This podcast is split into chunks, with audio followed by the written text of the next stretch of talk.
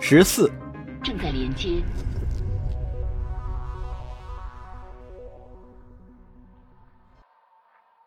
凯坦阳木然地凝视着窗外的星云，脑海中反复回想统合部会议上自己的溃败。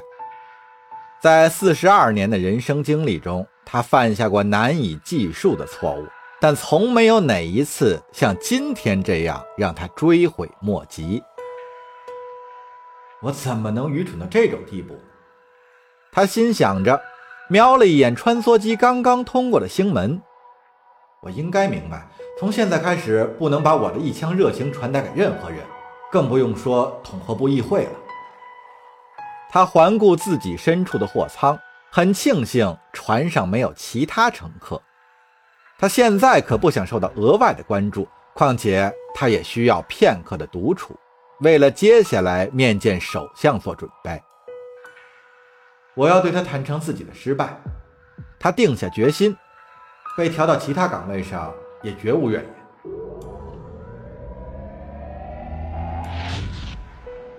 再度穿过一个星门后，飞行员通报说，距离目的地还有不到两分钟的航程。凯坦回过神来，意识到自己已经身在伊留因星系了。随着穿梭机加速进入跃迁，他紧紧握住了座椅扶手。凯坦对星际旅行深恶痛绝。同时也很害怕跃迁带来的不适感，他开始担心自己的肠胃还能撑多久。如果忍不住呕吐出来，那他仅存的颜面也要被丢得一干二净了。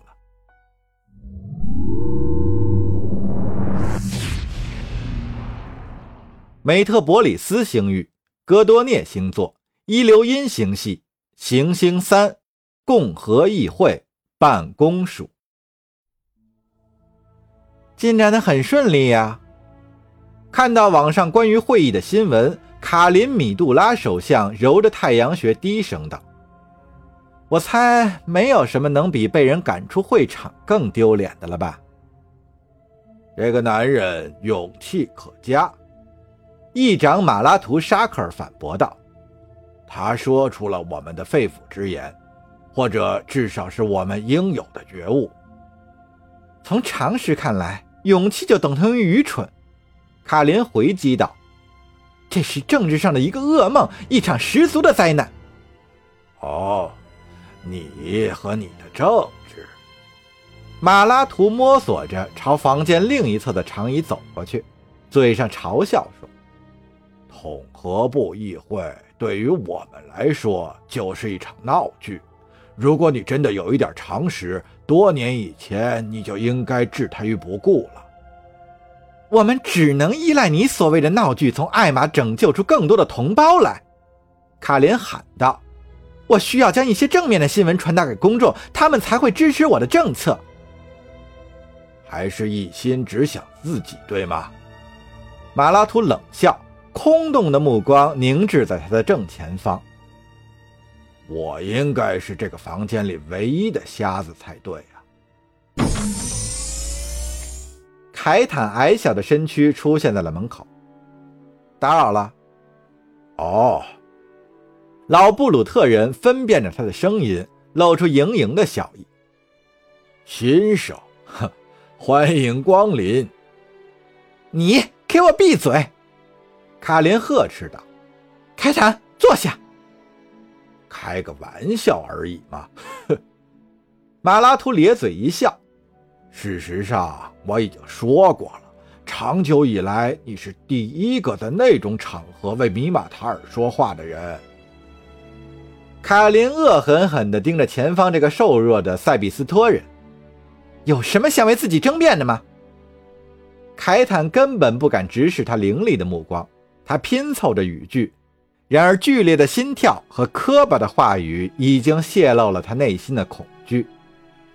我我我认为，主动表达出善意可以可以巩固您的谈判地位。呃，手靠侮辱他们吗？卡林逼问道。你是不是彻底疯了？凯坦几乎连站都站不稳。我以为，呃，以为能赢得国际上更广泛的、广泛的、广泛的认同。但但是很多米马塔尔人都没有没有，卡林双手交错抱在胸前。呃，他们，他们都只是，只是坐在那儿。因为感到羞耻，凯坦扬耷拉着瘦骨嶙峋的双肩。我，我，我也没料到他们会无动于衷。别担心，卡林。马拉图愤愤不平地说：“艾玛人会很乐意把年老残疾的奴隶放还给我们，这能让他们节省出运输空间。”一名助手出现在了门口。首相，盖伦特经济顾问求见。卡林带着怒意瞥了马拉图一眼，站起身来：“我要出去了。”卡林示意道：“凯坦，我对你原本抱着怎样的期待？艾玛人可以轻易动用他们的权限把你赶出会场，而我也没有理由不支持他们的做法。”凯坦扬有气无力的点点头。您是否接受我的辞呈呢？卡林深深的叹了口气，走到他面前，思索了片刻。我并不想这么做，不必了。在做决定之前，我们先来看看卡尔索斯的反应如何。首相走出了办公室，而马拉图站起身，用他的导盲杖摸索着朝门口走去。现场的半数听众。都受艾玛人操纵，马拉图说道：“不收受贿赂的，他们就施以恐吓。到如今，大多数米马塔尔人都很脆弱。萨尔说的没错，共和国，唉，确实正在衰退。我从未想过您会说出这种话。”凯坦毫无顾忌地说：“您是共和议会的坚强支柱，是号召号召什么？独立性吗？还是战斗意志？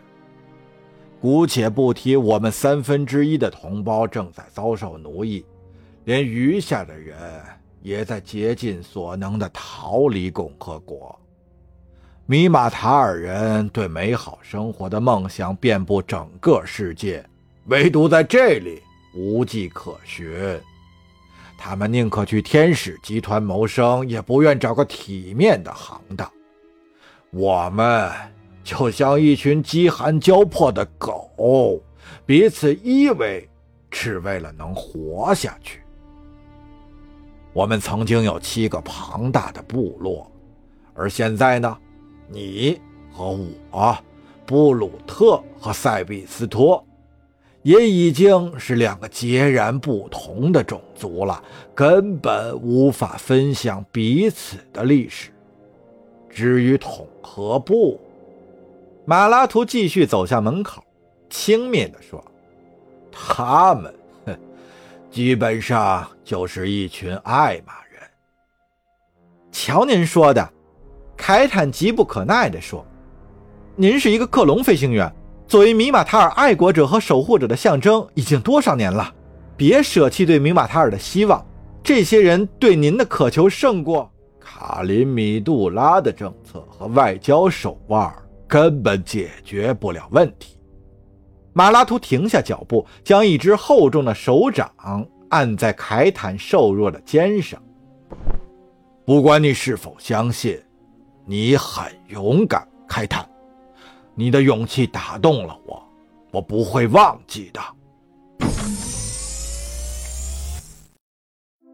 这座空间站的主港区人头攒动，他们大多数是共和舰队的船员和辅助人员，刚从外域返航，服役期满后，很多人乐意与克隆飞行员签订新的劳务合同。而其他人选择离开共和国，跟随盖伦特商贩的船只环游星海，顺便找寻各种机会享受人生。港区侧面有一座巨型的主机库，长、宽、高都超过了一千米，泊位上停靠着数十艘星舰。凯坦扬穿行在人群之中，连日来遭受的打击让他万念俱灰。他只希望继续这样默默无闻下去，在共和国军事学院里谋取一份历史专业的教职，了却残生。免得再做出什么蠢事来。凯坦停下脚步，欣赏一艘暴风级战列巡洋舰进港时的雄姿。他在质疑公众的认可是否值得他付出全部的精力。这些人根本不在乎统合部议会上发生的事儿，他心想：我还可怜巴巴的指望能激发他们的热情呢。已经有多少次冷漠被掩藏在善意的假面之下？身后不到一米处传来的女性声音把凯坦吓得几乎蹦了起来。他转过身去，发现面前站着一个美艳动人的女子。她的纹身是多种米马塔尔风格的混合，性感而富有亲和力的双眼和红唇则类似于盖伦特人。你好，杨大使。他浅褐色的双眼与凯坦扬对视着。我赞同你今天在统合部议会上发表的演讲。凯坦意识到。这名女子比他至少高出十厘米，从身上穿的正装勾勒出的线条判断，她的体格一定很强壮。她的出现把凯坦吓得手足无措，而且生怕自己会说错话。谢谢谢谢谢你，他暗暗咒骂自己的口吃。呃，但但但但真的不不不，我们对人性的定义依然如此缥缈。如此空泛，如此多样，新一代的人类究竟是如何存活下来的？那姑娘得意地逐字逐句重复凯坦扬的话，在饱受非议的凯坦听来，就像音乐一样美妙。他伸出一只手，示意说：“我也常常这么想。我叫阿姆丽娜，很高兴见到你。”凯坦也伸出手与之相握。呃，我也是。呃，可是哦，在两只手触碰的瞬间，阿玛丽娜突然将他的胳膊反扭到背后，她神情自若地贴在凯坦身边，一只手牢牢地按住他的胳膊，另一只手佯装成拥抱的动作。两人的脸几乎贴在了一起。如果不去留意凯坦扬歇斯底里的眼神和骇人的表情，旁人很可能把他们当成一对情侣。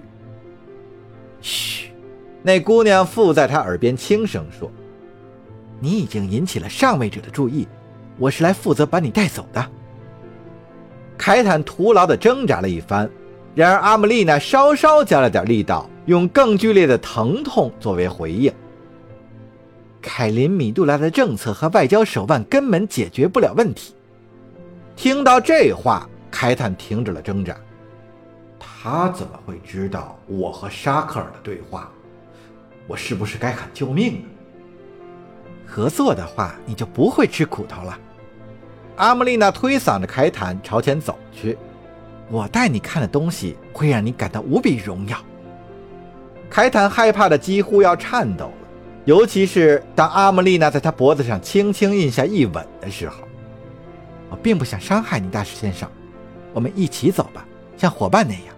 那边有一艘船在等着我们，不管你是否愿意，我们都要上去。